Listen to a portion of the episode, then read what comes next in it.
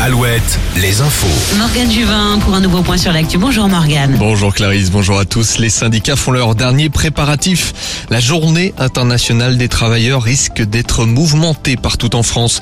Les renseignements généraux annoncent une forte mobilisation face à la réforme des retraites. Ils prévoient entre 500 et 600 000 personnes dans plus de 300 villes. Rappelons que cette fois, tous les syndicats se rejoignent pour défiler, ce qui est arrivé seulement trois fois depuis 1945 pour la fête du travail. À Nantes et Rennes, le dispositif de gendarmes est renforcé. Le ministre de l'Intérieur redoute une mobilisation sans précédent.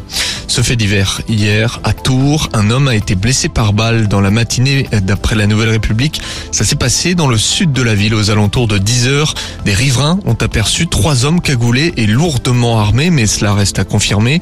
La victime a été touchée au bras et au dos. Il s'agit d'un ressortissant russe.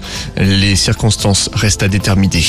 La Ligue 1 avec la 33e journée ce week-end. Rennes et Angers s'affrontent cet après-midi au Rosen Park. Lorient, de son côté, se déplace chez le leader, le Paris Saint-Germain, à 17h. Nantes va tenter de passer à autre chose. Mercredi prochain, Brest et Nantes s'affrontent à Francis Leblé pour le maintien. Tous deux à 32 points. La victoire est cruciale.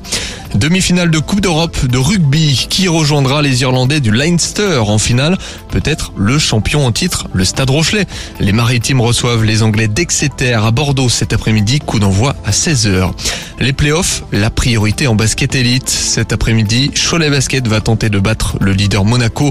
Les Choletais sont quatrième d'élite. Coup d'envoi à 15h30. Nouveau week-end de Formule 1. La pression monte à 30 minutes du départ. Les pilotes vont s'élancer d'Azerbaïdjan. C'est Charles Leclerc qui partira en pôle à 13h. Les Français Pierre Gasly et Esteban Ocon partiront euh, de la sixième et dernière ligne. La météo avec manouvellevoiture.com. Votre voiture d'occasion disponible en un clic. Et le temps va se gâter cet après-midi en Bretagne, en Loire-Atlantique, en Vendée où des orages sont attendus. Ailleurs, nuages et éclaircies au programme. Les rayons du